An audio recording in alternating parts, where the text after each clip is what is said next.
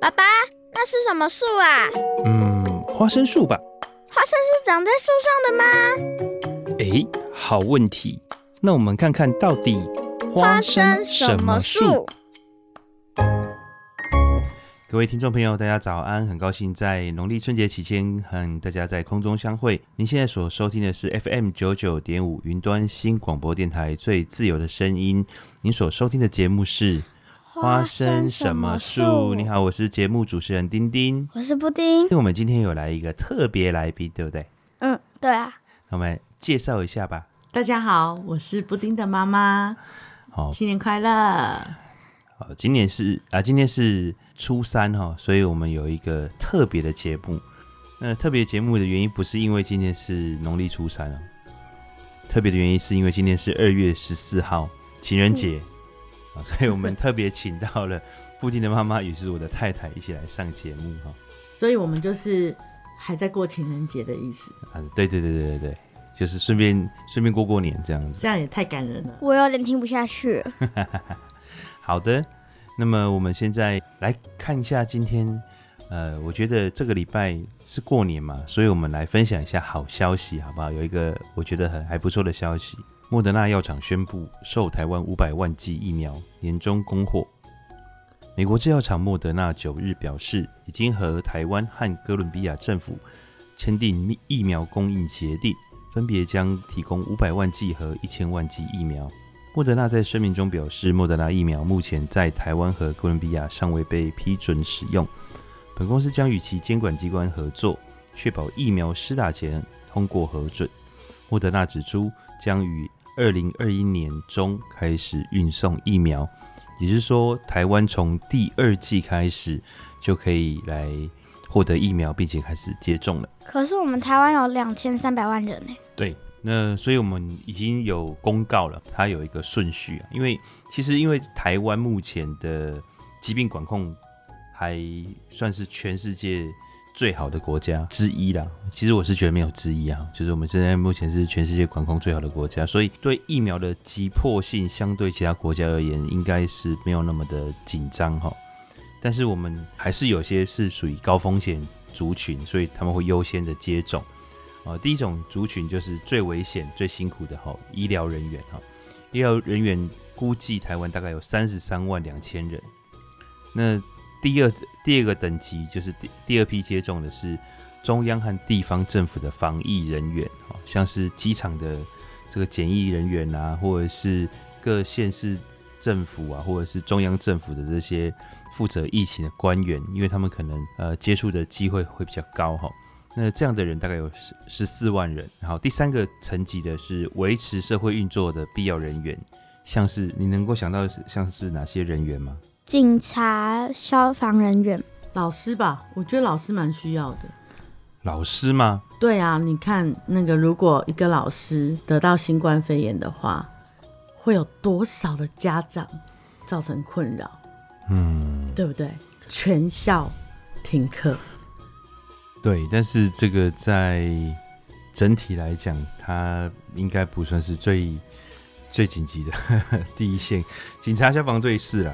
像宪兵人员啊，或者是呃台电啊、水公司的这些呃工程维修人员，他们可能就是维，就是你如果没有他们的话，可能社会就是马上会出大问题啊。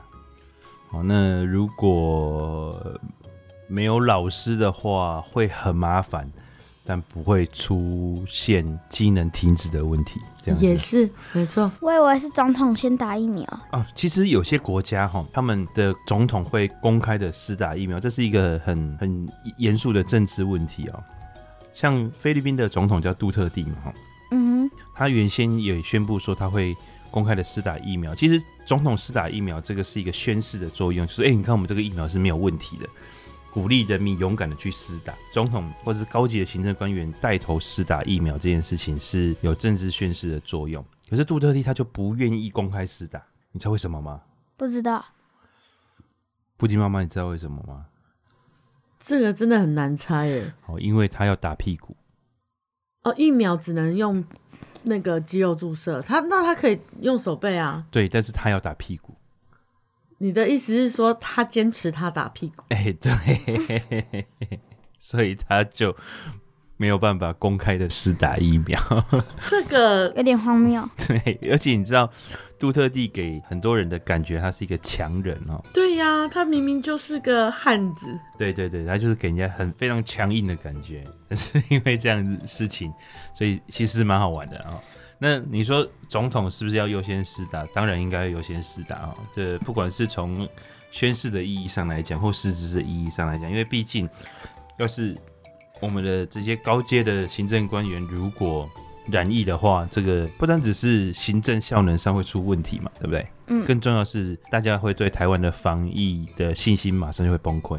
所以你现在是在给总统施加压力？啊，不是啊，他本来就一定会打。我跟你讲，这个事情是。赚选票的好机会，台湾的没有一个政治人物会不去干这个事情的哦。因为因为台湾现在的政治正确已经就是全力防疫，然后有什么就打什么哦。然后呃，这个其实是目前一个政治氛围，所以不可能有人会放弃这个好机会。当然，我不是说这这样做有什么错的，但是但是一定就是大家都会相继的表态去打这样子。好，我们继续讲哦。那刚刚有讲到的是第三层，对不对？那第四层呢？第四层就是慢慢的是一个高危险的族群哈，然后这但是这个就是我们一般人哈，就是安养养护、日间照顾、社福等长照机构的呃受照顾者、照顾者、工作人员、居服员跟社工人员哈，那他们这个是呃第四个梯次的哈，那第四个梯次加起来哈，目目前加起来这样子的人员大概是十五万八千人。哦，所以前面四个加起来大概是七十二万人左右。那再加上目前的所有的军人哦，不管你是自愿役啊、替代役啊、不愿意啊，哦，就是义务役啊，哦，不是不愿意，义务役加起来大概有二十万人。所以目这样子五种人加起来就是九十二万人。哈，第六个等级呢，就是六十五岁以上的长者。为什么是六十五岁以上的长者？布丁，你知道吗？因为。抵抗力比较弱嘛？哎、对，就是这个等级是感染之后最容易发生并发症或是导致死亡的哈。这，在国外的数据显示，这样的一个族群是最危险的哈。好，所以这样的人大概有多少人？这样的人大概有三百四十八万五千人哈。所以你看，台湾老龄化的的趋势是非常严重的哈。所以一到这个阶一到这个阶段的时候呢，就是暴增，所有的接种人口已经到了四百四十万五千，所以我们在座的三个人其实都没有都不在五成以内，对，都不会在这五百万剂优先的施打里面，嗯，对，所以表示恭喜各位，大家都是很健康，而且比较不受到疾病威胁的人。但是我还是想要打，你还是想要打？妈妈刚刚想要说什么？可是其实那个感染的人，目前的统计并不是那个那个危险危险的区间。其实啊，应该说感染的人是不分年龄的。对，但是为什么要施打疫苗？主要以台湾目前的情况来讲，不是要阻绝感染，因为台湾其实现在没有什么人感染。嗯，没错。哦，所以现在台湾施打疫苗，主要就是。为了预防致死率这件事情，前面的这个一到四项是为了主角感染，好是，但是这个数量很少嘛，才七十几万人。对。那为什么会限定这些人？因为他们最容易接触到病毒，对吧？其实我觉得海关人员也很容易接触到病毒，没错，就是接触货物的那些人。因为现在有一些报告显显示出，这个南非变种病毒、英国变种病毒。这些病毒，它们其实存活在物体无生物的表面上可以很久哈，所以我觉得这些人应该要施打。那主角他们离病的可能之后，这个疾病散布就会比较低嘛。那你说一般人，当然他病毒是不不分年龄没有错，但是我们接触到病毒的机会真的是非常非常的小，因为毕竟我们是海岛国家，嗯，对，不会有这种边境的问题哦，有人突然间跑进来的问题，对。那为什么前几年我们之前前几集有讲到禽流感，对不对？对啊。好，那禽流感为什么那么恐怖？是因为它不是靠人去传播的，它是靠候鸟。所以有些从国外来的鸟类，然后它散布给我们的鸡只啊，或者是台湾的野鸟，这样的话，所有的人都暴露在高风险之下，所以这个东西才可怕。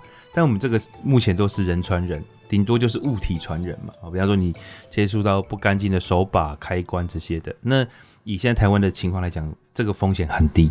对，其实我们现在只要维持勤洗手、戴口罩，然后多多的补充营养，没错，增加自己的抵抗力。哎、欸，对，布丁讲的这件事情是最重要的事情哦，就是我们自体的免疫力要增加。到了六十五岁以上这样子之后，其实后面还有七八九了哈。十九到六十四岁具有易导致严重疾病之高风险疾病者，罕见疾病及重大伤病，这两个呢，其实就是你已经有。罹患了一些疾病了，你本来就是一个病人哈，所以这样的人也会优先施打。但是这边有一个国外的数据啊，就是这样的，它是分两剂施打的。那第一剂打完了之后，可能只会出现一些不适感。什么叫不适感？就是你可能会有出现一些局部性的肌肉酸痛的现象，哦，或者是有微微的感觉，好像身体不太对劲，但是。第二季呢，通常会出现比较严重的反应，像是呕吐，甚至有有人是发烧，或者是身体不舒服、全身无力等等的症状。所以要打两次针。对，他实验的，因为我前几天听国外很多人分享他接种的经验，这个这个美在美国是，他跟瑞辉两间是目前美国施打人数最多的这的两个药厂的疫苗，是不同的药厂研发出不同的疫苗。前几天我不是最近都在听那个 Clubhouse 嘛，嗯，他们就会分享说。那他们现在在美国施打的情况，那很多医生都都有讲到这件事情，就是他们的第二季通常都会比变得比较不舒服。那国外现在是不是想打就可以打？呃，每个国家不一样。那现在以美国哈，因为现在最主要的两家那个辉瑞跟莫德纳都是美国药厂哈，当然他们有跟欧洲的像德国或英国的药厂合技术合作了，但是。呃，目前我们现在主要看的是美国，因为它毕竟是全世界最先进、最大的国家。那而且这个两间制造疫苗的药厂也都是在美国哈。那美国它是由美国政府出面购买了两亿剂的疫苗，两亿耶？对，所以这两亿剂呢，基本上这个数字就是确保所有的美国公民都能够施打疫苗，就是每个人都打得到，哦，只是时间的问题。但一定打得到。嗯、那这个施打的顺序呢？这个在美国就很妙，在美国它就是一个政治问题。嗯，它跟台湾不太一样哦。这个事情为什么在美国会变成一个政治问题？是因为他们最近才刚选完总统，对不对？对啊。好，那在之前的一个同总统那个唐纳川普的时代呢，他们是推行所谓的免费疫苗制度。哦，就是哎、欸，现在施打的都是免费的，你只要来就让你打，不用付钱。政政府买单，OK，那好不好是另外一件事情哈。但是这个在川普主政的时期，这个疫苗推动的速度非常非常的慢。就是他们说，以他们那个时候进行的速度来说，美国要全部打完哈，可能每个人都已经染病染完了。为什么要他那个速度大概要一百年才打得完？嗯，那这个原因是因为，哎，美国的防疫政策那个时候还是。蛮摇摆不定的，而且他们很多人对疫苗是没有信心的。可是现在目前就是接种的情况跟后遗症，其实状况看起来都是不错的，所以越来越多人愿意去施打这个疫苗。那这个施打疫苗，我听前几天在 Clubhouse 他们讲，就是说这个排定的，你是在名单里面的，那你就是去预约。那你预约不到了，现场才会有候补的。那有些人候补是，他早上去，他到下午六点之后才才能够去施打这样子。那蛮多人，包包括医疗人员啊，或者是年纪大的人都已经去打完了这样子。那为什么美国可以买到那么多支疫苗？因为药厂在他们国内啊。那可是，如果按照他们国家是那种自由开放的，就是自由经济体嘛。嗯。那我别的国家，我出更高的价钱来买这个疫苗。我未必一定要卖给美国政府啊。呃，理论上是这样子，因为这个市场经济嘛，对不对？对。但是实际上是因为这些药厂它的开发一般来讲不会这么快，你很少看到一个药品哈，从开发到完成只花了一年多的时间。哦，对，这倒是真的，因为其实每一个药的制成的。过程，尤其是在研发阶段，他们要经过很多的人体测试啊、动物测试啊，真正到达什么样的安全率，它才可以上市。对，没错。所以在呃这个疫苗的开发进程上面，它是用公部门的力量去推动，帮助它能够快速的通关，然后呃有足够的资源，所以这个会优先的。我觉得他们也是有合约之类的东西吧，哦，所以他们会一定是美国政府买两亿剂，那他们是目前已经提供了六千万剂了，总共已经提供六千万剂，然后他们会在三月之前完成全部的交付，所以你。他们说从第二季开始会给台湾嘛，对不对？对。所以那其实已经是等于是他们第一批供应海外的。哦，所以其实台湾还算蛮前面的。对，还蛮真的还算是蛮有办法的。对，因为他们在三月之前要完成两亿剂的交付，就是莫德纳跟辉瑞他们大概三月之前的产能都要供应美国本土。那这样真的其实对全世界来讲真的是好消息啦。当然，当然。而且，美国目前他们其实主要还是靠上网预约的比较多。那你上网预约不到的，可以现场去排后。所以他们没有安排所谓的像台湾，就是说，哎、欸，第一梯次是谁，第二梯次是谁？你知道他们美国是州政府制嘛？嗯，就是实际上执行行政运作的是州政府，他们每个州都不一样，然后呃，决策也都不一样，施打的方式也不一样，甚至他们有些不用在医院打。嗯哼，之前。很慢的原因就是有，其中有一个是大家不愿意去医院。那现在他们就是开放出了医疗院所以外，比方说药房也可以施打，他们就请有施打执照的人去那个地方去施打这些疫苗。哦，那所以就会增加人家意愿嘛，然后大家就会去。那可是现在他们就会说，哎、欸，那这些有这实际上需要的老年人，他们上网能力比较弱啊，会不会排挤到他们？哦，现在都有很多类似这样的讨论越来越多。我觉得大国还是真的比较难治理。那像我们台湾这样子的小岛国家，相对来讲真的是幸福很多。而且我们政府一直有在规划这件事情，让社会整个安定的感觉是非常的棒的。可是哈，老公，今天是情人节，我们可以结束这个话题，进入愉快的话题吗？好的，好的。那我们先听一首歌哈，听完。呃，这首歌之后，我们马上就进入了一个愉快的话题。这个话题也很开心呐、啊，对不对？就是有疫苗啦，大家开开心心。好，我们来听一首歌。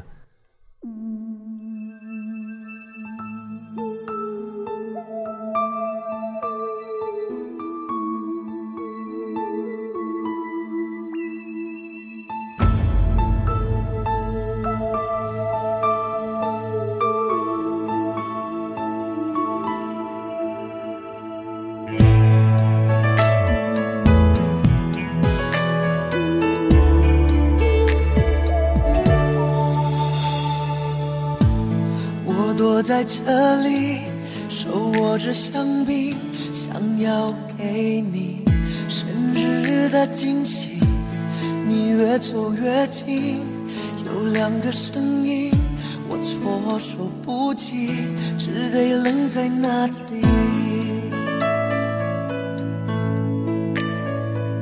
我应该在这里，不应该在这里，看到你们有多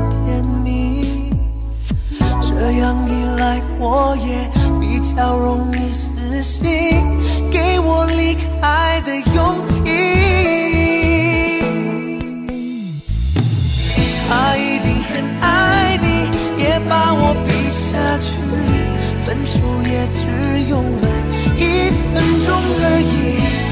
他一定很爱你，比我会讨好你，不会像我这样害自己。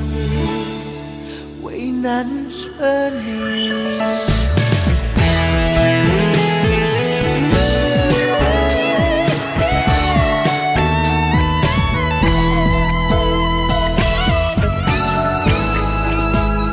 我应该在这里，不应该在这里，看到你们有多甜蜜。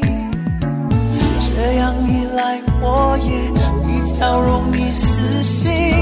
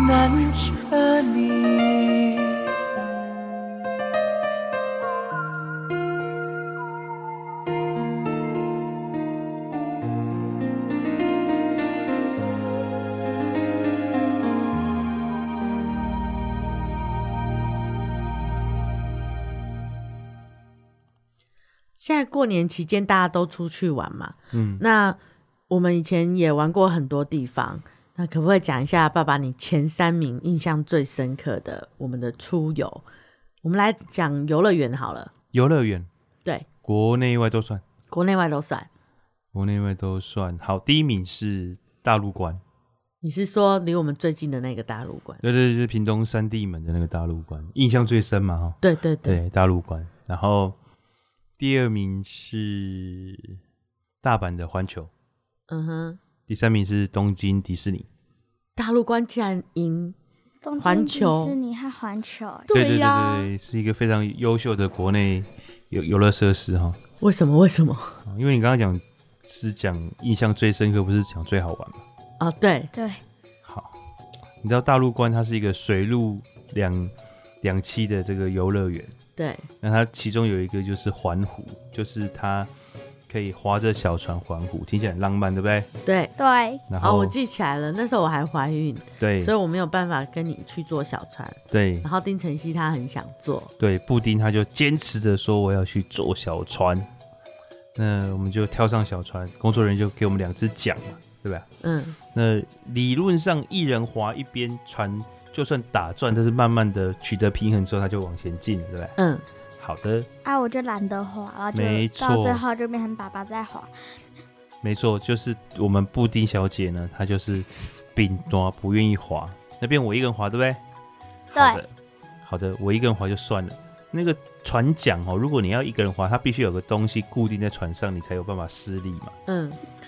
不好意思，那那艘船没有，它断掉了，所以呢，我就必须要两只手拿着船桨，然后手伸到水里，像鸭子的脚一样，在那边划划划划划，你能想象吗？那时候，那时候我无聊的发慌，但是爸爸，我觉得爸爸现在心里想的是，你哪有资格发慌啊？你发慌呢、欸？我们发火了，我 哦。那之类，哎、欸，那个大陆关那个园区多大，你知道吗？那个不是花个五分钟、十分钟，我花了半个小时、欸。哎，林北勇秋瑞安尼噜噜噜噜噜，不知道怎么讲。其实我以为他是飘飘河那种，你会自然而然的飘回原点。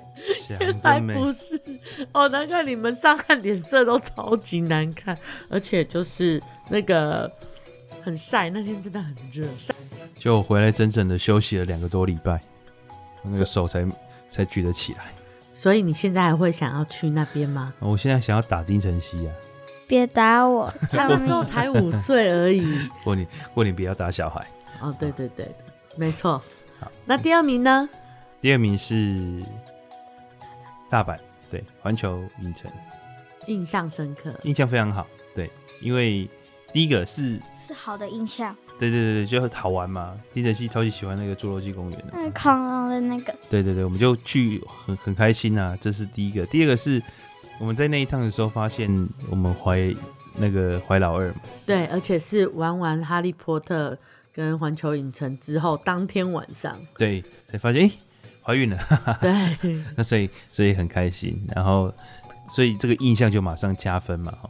那再来就是我们那一次去，其实我觉得是一个非常舒服的旅程，因为我们是跟两个旅游达人一起去的嘛。哦，对，就是我表妹。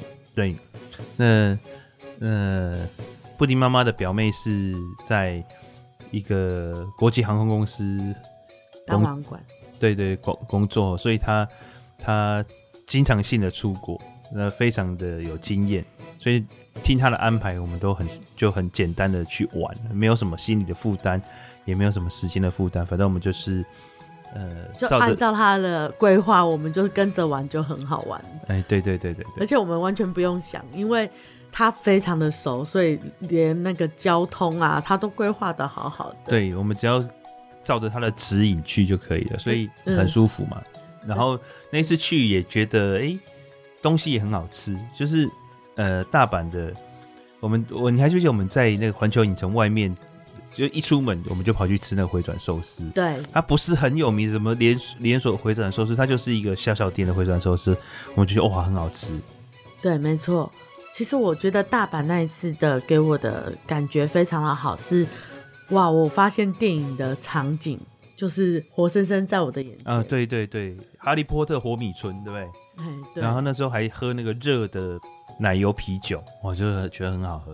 我就觉得这个实在是太厉害了。那当然，当然啦，反正就是见识短嘛，没有看过很多的那个呃国际性的游乐园，所以这好像也是我们第一次去这种国际性的游乐园。之前之前有了，之前有没有去过香港的迪士尼。哦，对对对对。对，但是那一次就是，而且天气也很好。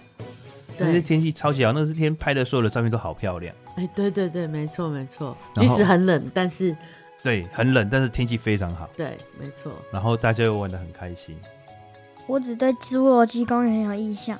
侏罗纪公园，哎，你没有去玩哈利波特吗？哈利波特那时候他身高不够啊，对对对对对，你还是小矮人，对，我就只能看表演，我们就轮流在外面顾他。对对对，那个哈利波特我还玩两次，哎，好玩吗？哎、欸，好不好？还不错啊，它就是一个虚拟实境嘛，然后，然后把你吊在半空中，有点像是好玩版的那个飞跃台湾，意大的那个飞跃台湾啊。嗯，对，它有点像是好玩版的飞跃台湾，因为它是有电影故事情节的嘛，包括你可以呃坐着这个扫把，然后去打那个魁地奇嘛。对，啊，我为什么可以做两次呢？是因为我做到一半的时候吊在半空中，它这个荧幕花起，哦，故障了。对。那故障之后，我们就诶、欸，怎么会故障？然后突然间就是有几分钟，哎、啊，机器没有故障，荧幕故障，所以我们就在动来动去，动来动去，但是前面就是黑黑的一片，这样更恐怖吧？那我们就是就是默契，然后后来马上就恢复了，所以我们后半段其实也是有走完，但是那个我们一下去之后，就马上有工作人员引导我们走一个快速通关通道，再重新回到第一第一个位置，我们可以自己选位置。对啊，其实我那时候其实不知道发生什么事情，然后整个玩完第二次，我才事后回想，我说哦，原来他是在补偿我们刚刚那一次是有故障的这样子。哇，对，而且日本人排队的观念真的非常好，你在那边排队真的不会觉得很烦、很生气。对，因为他还是很守规矩，也不会有人想一些奇奇怪怪的方法去跟你插队啊什么的。对，没错。那第、欸、第三名，第三名是东京迪士尼。为什么？为什么？因为我们那次花了大钱哦，真的是花大钱。这个我真的要讲一下。你知道我我们花那个大钱之前，我要多么的努力去拜托那个朋友帮我上日本迪士尼的官网去登记丁晨曦扮公主的时间，就是那个扮公主的时间，因为哈，他那个有分三个梯次，所以呢。哦，是好几个梯次，然后有不同的公主的类别，然后我要抢那个最高等级，还要抢第一个时间，这样我们才不会浪费时间在她梳妆打扮上面。所以那我那个朋友啊，真的非常，我到现在都还非常非常感谢他。他在开放预约的时候就跟我讲说，哎，这个什么时间点要去抢哦，然后到那天他还帮我抢到。然后我们才能够安排接下来的行程，我们才能够安排订机票啊、订饭店。所以你知道吗，布丁？那真的是一个非常艰辛的过程。迪士尼在走，朋友要有了哈。对，没错，没错。对，这个真的是血泪交织的经验所凝聚出来的珍贵知识。真的非常谢谢这个韦嫂啊，帮我们处理这件事情。然后我们。去了，其实那次去，我觉得几个点都不错。第一个，我们为了要要顺利的去东京迪士尼，所以我们前一天晚上住在东京市区一个很贵很贵的饭店，因为它有直达车可以去迪士尼嘛。还有就是对东京东东京知识府的正对面的那个饭店啊，我就觉得哎、欸，那个那个居住的品质跟感受都很好嘛，所以所以一开始就是有一个好的开始，对不对？对，而且晚上。逛街的时候都很近，吃东西也还蛮方便的。对，我还抽空去帮朋友拿一个咖啡壶嘛，对不对？嗯，对对对。好，然后再来就是隔天去迪士尼，就是我们第一次去日本的时候，你还记得是我们有路过迪士尼，对不对？哦，对，我们蜜月的时候，我们蜜月去参加一个迪士尼旅行团，非常妙。但是我们那时候 那次那那次就看到很多像迪士尼公车，然后呃迪士尼的。呃，那个捷运对不对？对对对，地铁都有特别的迪士尼的图案，比如米老鼠的窗户啊那些啊，那一次我们都全部都做到了嘛。嗯，没错。好，每每一个都做到了，那就很开心。那我们一下车的时候，其实很冷，然后又下雨，对不对？没错。哦，那是就突然间下的那个蛮那个雨蛮大的，然后我们就一家人都跑去买那个米老鼠的雨衣，还记得吗？有有有有。然后我就觉得，其实一般来讲说这么冷，然后又下雨，大家心情都会受一点影响。可是我就觉得那那次好开心。对啊，好好玩哦。哎，对，然后我们就反正遇到什么问题我们就花钱解决，遇到什么问题就花钱解决，那个感觉还蛮不错的。砸砸大钱去旅游，换换来开心的心情。哎，对对对，因为我的我的逻辑是这样哈，就是你过了三年五年过去之后，你不会记得你花了多少钱，但是你会记得是一个开心的回忆。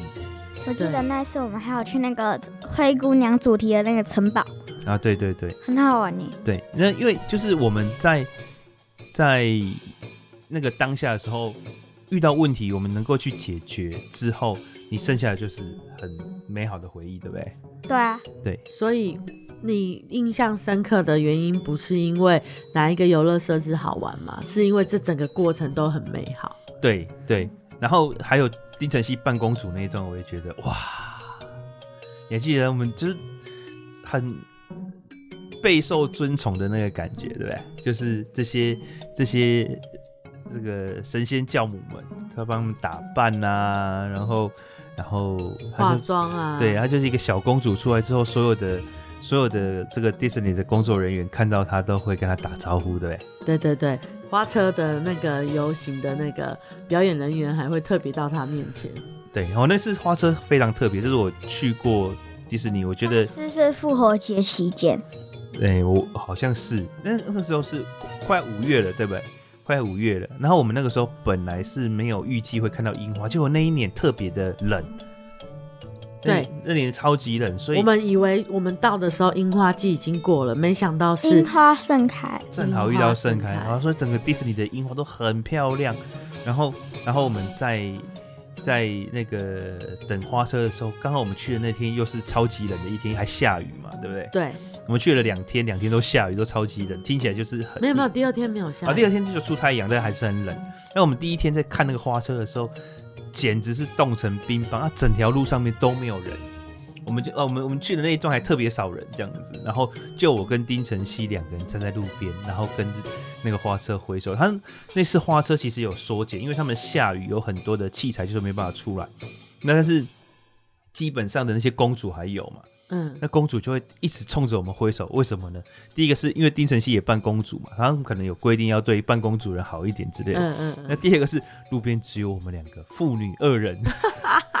一隔天的那个隔天的那个花车游行，我们有去看嘛？哇，那就是整条路都站满的人，对不对？对。可是那一天就是只有我们两个人站在路边，所有的人都跟我们这边挥手打招呼，蛮特别。我的印象也很深刻，嗯，因为我就是带着。带着我们二女儿在那个他们的秀 育婴室，在那边一直躲雨，然后后来我真的是受不了了，我就只能带她到那个买东西的那一条街，东晃晃西晃晃。然后那时候她很小嘛，她才四个月而已。对，哦，不是，她才六个月。然后所以我就这样子背着她这样在那边游荡。那第二天就好多了，第二天就可以玩了嘛。对，第二天就可以玩。像丁晨曦最爱的太空山，我们两个轮流去陪他哥做了一。嗯，对对对对，很好玩。那你还记得什么？就是有有一艘飞，因为很多艘飞船从我们这边过来，然后就摇摇晃晃的，很好玩。哦，那个星际大战。对，星际大战。所以我要换我问布丁，你印象？等等，我还没讲完。哦，对不起。然后那一次还有一个很开心的，就是我们去老鼠跑来跑去的早餐店。哦，你为了等。等那只米老鼠等很久很久，这是你爸的执念。因为我们去那个 Ambassador，就是他那个国应该叫国宾还是大使饭店？大使饭店，大使饭店啊。嗯、对，因为我们台湾的 Ambassador 就是国宾大饭店。哦，对对对，但是那个叫大使饭店，迪士尼大使饭店，它有一个早餐是 buffet 早餐是特别的，你要先预定。哦，那你吃早餐的时候，米老鼠就会，米老鼠、唐老鸭他们那一家伙。就会出来跟大家一起拍照啊，打招呼啊，这样子。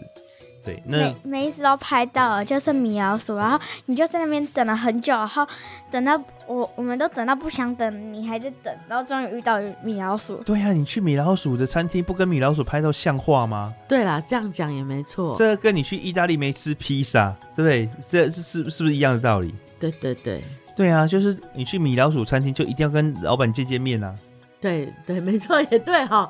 为了那间饭店，就是为了他，所有的 local 都是他嘛。对啊，你哎、欸，那个很贵呢，我没住一个晚上就要吃那个早餐，可以去其他地方住两个晚上了吧？哇，对啊，所以你没有遇到他，这个就就就掉漆啦。哦，但是我们就遇到，我就觉得哎呀、欸、很开心啊。唐老鸭，他的女朋友叫什么名字？黛西。黛西，对，然后还有米妮呀、高飞啊、布鲁托啊。布鲁托有吗？布鲁托有，我们在园区里面遇到的。哦，对对对，布鲁托有。对，然后我，我忘记你那次好像是什么包掉了。包掉了。哦，对，包包掉在那个巴士上面。哦。然后，然后我们就赶快去，就是刚到饭店的时候，我们突然发现包包在巴士上面。哦，遗失在遗失在那个巴士上面。对对，对。有这件事情我完全忘记，我一点印象都没有。我印象最深的就是包包掉在巴士上面。那后来怎么怎么解决的？我现在没有完全没有。就等啊，等他送回来。对哦，然后所以我觉得日日本真的是一个很安全的国家。真的，真的，真的，就还不错啦哈。那个整个整个氛围，所以为什么日本是台湾人最多去旅行的国家？我超多同学觉得那才是他的祖国。对，所以所以我觉得那一趟的旅行让我印象非常深刻。那如果不讲游乐园，只讲。旅程的话，我觉得去泰国那一次让我玩的非常开心。嗯，对，泰国很好玩。对，我也非常爱。哦，是吗？我要感谢这这一些旅程，真的是有一些朋友都跟我们一起的共进退这样子。对对对，南台湾芋头大亨在此感谢你哈。好，那布丁呢？布丁前三印象深刻的前三游乐园就是东京迪士。东京迪士尼，然后第二名是大阪，然后第第三名是一个，第三名有两个，嗯，但是两个都是倒掉的，两个都倒掉了，倒掉。好，哪两个？一个是糖果乐园，然后一个是泰国的恐龙乐园。什么什么什么乐园？再讲一次。糖果乐园啊。糖果乐园，OK。大陆的糖果乐园，哦，在大陆，okay, 在苏州，在苏州，苏州。然后再来是泰国的恐龙乐园，对。哦，那。那个迪士尼为什么会印象深刻？迪士尼就爸爸讲那些啊。OK，那环球也是吗？嗯哼。好，那我们来讲倒掉的 糖果乐园跟恐龙乐园。为什么会糖果乐园印象深刻？糖果乐园哦，就是游乐设施都很好玩啊。然后我记得那个转圈圈的那个，它就是没有没有安全带。没有安全带啊！对，那个，那我那，所以所以他会倒掉，我真的一点都不不惊讶。我那个那个，它一个很大很大很大的圆盘，那个圆盘大概有多大呢？大概就是它那个圆盘直径大概就是五六米这么大，然后就是中间有一根柱子嘛，那就靠离心力这样转。它那个转，它不是一个一个轴心而已，它是可以上下左右回转的。嗯，很好玩，很好玩，对不对？但是神奇的是，它没有安全带，各位。对，我觉得那时候抓的好辛苦，为什么你会觉得好玩呢？它没有安全带，所以你只能基本上靠手抓住那个栏杆，然后让它这样甩。嗯，因为它快。好，所以布丁是追求刺激的小孩。对。哦，他超追求刺激的，他那个心脏之强，我我我我都快要输他了。真的，光是太空山可以坐两次，我真的觉得他很厉害，因为我坐下来真的快吐了。有，嗯，我们前前几天不是去六福村吗？嗯，我们坐了一个对对对老油井，我的妈呀，我 我现在鬼比龙七顺顺。对我真的发现你第一次把我真的吓到。他说：“吼，我第一次坐游乐设施坐到叫出来，林北的被惊死啊，被叫出来。”它是三百六十度，真的这样子转一圈呢！我的妈呀！我觉得太空山是小 case。对，那个跟跟跟那个比起来，太空山真的是小 case。对，真的，你那时候虽然才五岁，可是你做出来就是脸不红气不喘这样。再来一次，再来一次，再一次。好，那那你为什么恐龙乐园？恐龙乐园喜欢恐龙乐园？恐龙乐园哦，因为他我因为我小时候有一个梦想是考古学家。哦，对对对对对，哦，考古，好的。一天到晚在叫我读那个考古的书给你听。那边有恐龙化石啊之类的，然后还有一个可以模拟模拟恐龙孵蛋的。恐龙孵蛋哦，对对对对对，它有一个戏剧啦哈，它它就是我们进去一个一个很大的空间，然后它就有一个戏剧，就是一个恐龙，有点类似侏罗纪公园的那个故事，就是恐龙培育中心，然后有人在里面。呃，培育恐龙，然后我们是 tour，就是来参观的嘛，对不对？真的很逼真，而且还有一只很大的恐龙在那个玻璃窗外面。哦，就是突然间他们已经发生意外，然后恐龙跑出来之类的。我已经剧情忘记了。很好玩。嗯，对。那你为什么后来没有想要当考古学家？因为我参加一次安亲班的营队，里面非常的惨。我们挖一个。就是大大概我两个手掌那么大的平的那个方长方形的，可以给我们考古的东西，然后我就敲了一个礼拜就不想敲。所以光是那么小的东西你就敲了一个礼拜，所以你现在想说那么大的恐龙骨头可能要挖更久，所以你就放弃当考古学家了吗？对。所以我不应该送你去那个 那个营队吗？没有啊，就是让我认清让我认清事实。哦，非常好。好、哦，妈妈呢？你觉得你自己去的游乐园或者是 tour，你觉得最印象最深刻？其实跟你们都差不多啦，因为我觉得每一次出去旅游都是一个非常好的回忆。嗯嗯，对。然后如果你叫菲菲律宾的度假村没有让你印象深刻吗？那不是跟你们去的，但是它很深刻。对，如果说要跟就是我们家族出去的话，其实我的首选。我还是会想要去东京迪士尼再一次的原因，是因为老二还没办公主哦，对，佳佳还没有扮过公主，我对，所以下一次去可能就是为了她扮公主。可是这样，丁晨曦，你还会想再扮一次公主吗？不会，不会，不会，不会，千万不要。他现在 man 的很哦，想当年穿个牛仔裤鸡哇乱叫了，现在已经变成一个男子汉了，你好。女汉子，女汉子是女汉子，我还没到男男生那么难。好，我们再休息一下，听一首歌。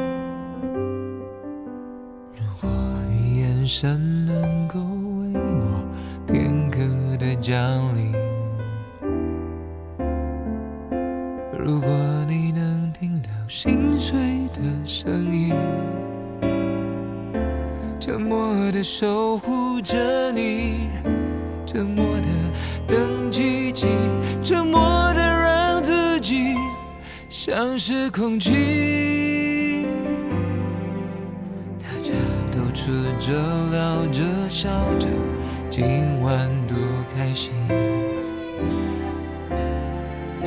最角落里的我笑得多合群，盘底的洋葱像我，永远是调味品。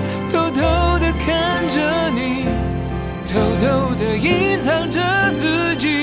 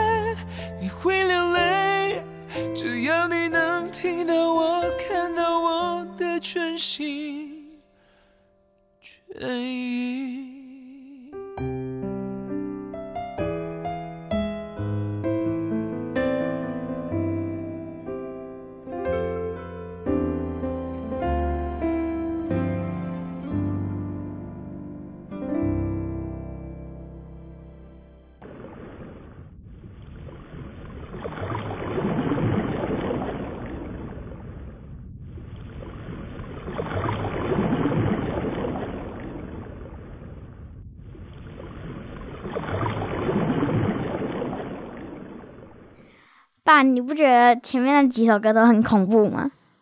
恐恐怖为什么？刚刚说的是洋葱吧？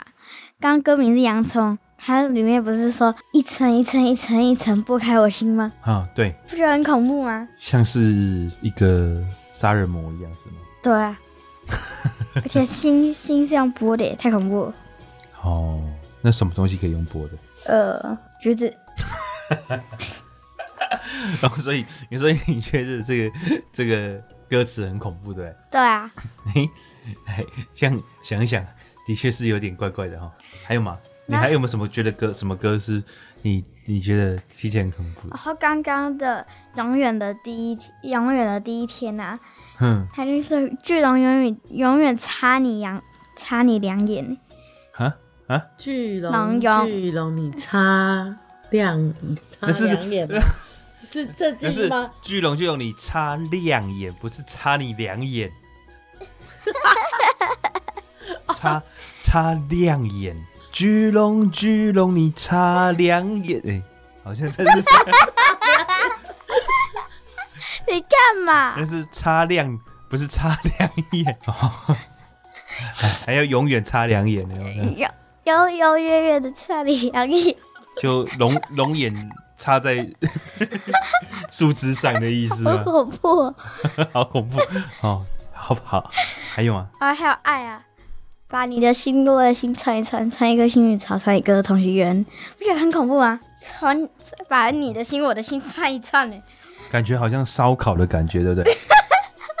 不会啊！所以你每次在烧烤店看到鸡心的时候，你就想到这首歌吗？我没看过鸡心。然后你就看到那个烧烤店的鸡心串成一串，你就看到好多鸡一排站在一排唱这首歌。你的想象力也未免太丰富了吧？然后还有一首《妹妹编织洋娃娃》和《泥娃娃》都是儿歌。嗯。然后《种太阳》也是儿歌。啊，恐怖在哪里？哎，泥娃娃，泥娃娃，一个泥娃娃。然后呢？就是你觉得恐怖的歌词的片段是什么？我做他爸爸，把我做他妈妈妈，，永远爱着他。啊，哪里恐怖？就觉得有点恐怖啊，就会当泥娃娃的爸爸妈妈们。哦哦哦哦，还永远这样子。嗯哼，所以你在想象什么？在想象泥娃娃会不会动，哦，好的。然后妹妹背着洋娃娃，嗯，走到花园来看花，娃娃哭了。叫妈妈。对啊，洋娃娃怎么会哭？哦，那个怎么会叫娃娃妈妈娃娃哭了是指妹妹。这个这个这个作词人有有有解释过，这个娃娃哭了叫妈妈，那个娃娃不是指那个洋娃娃，是指妹妹。好，快不要，快把我吓死然后还有种太阳，太阳怎么用种的？啊，种太阳是什么歌？我没听过。种太阳好像真的是一首儿歌，大陆的儿歌。大大陆的啊、对，中国的儿歌。嗯大陆的儿歌。然后他说，他是不是说种下去一棵树可以长出很多太阳？哼，对，啊，哎，对，超荒谬的，对不对？超荒谬的。他说他从小的愿望是为了要种一个太阳，然后他说种一个太阳，然后长出一棵树就可以有很多太阳，长出来。然后那个网友在下面留言说，后羿表示问号，对啊，我刚刚也想到那后羿不是白辛苦一场。然后还有他一定很很爱他，他一定很爱你吧？是阿杜那首歌吗？哎，他一定很爱你，对吧、为什么？但是我应该在车底，不应该在车里，哦，对他好像有一句有一句歌词是“我应该在车底，不不应应该在车里。哦，所以他是一个修车工人”。哎，好像阿杜之前是黑手，没错啊。哦，所以他可能是精修底盘呐、啊，金秀底盘是就是他一天到晚在车底啊，所以进坐坐在车子里面他会比较不习惯这样子。他明明是在讲说，他透过他在车里面看出去，看到他别人嘛，嗯，别人跟他的女朋友在拥抱，是不是？是不是？好像是吧？然后所以他就想要跑到车底里躲起来。是不是？我也不知道哎、反正你就觉得这个很好，很很恐怖。到底恐怖在哪里啊？就是对啊我就是会想到那些恐怖片，那个鬼从车底下爬出来的场景。哦，原来如此。哦，所以你觉得这个歌其实是写一个跟踪狂？好恐怖哦！哦，他就是跟踪着对方，然后发现说，哦，原来你有喜欢别人，然后他就慢慢的从车底这样慢慢的不要讲爬话，出来，从车底爬出来的通常都是小猫啦。对对对对，哎、你知道吗？你刚刚这样学猫叫声，我最近不是一直在听那个那个 Clubhouse 吗？嗯，那 Clubhouse 里面他们就有开了一个房间，全部都在学猫叫声，那不会很吵吗？没有，就是轮流学猫叫。大家轮流学猫叫，对然后比看看谁学的最但是你像觉得这很蠢，对不对？对，更有更蠢的，还有开一个房间学比皮卡丘叫。比嘎比，对对对，比嘎比嘎，我觉得你很有潜力耶，金晨曦呀。你可以进去那些房间。好，我们今天时间差不多了，呃，很谢谢各位听众朋友在过年期间和我们一起度过愉快的一个小时哈。那在这里祝大家流年行大运，天天开心，身体健康。嗯，好，那我们跟大家说拜拜喽，拜拜，拜拜，拜拜。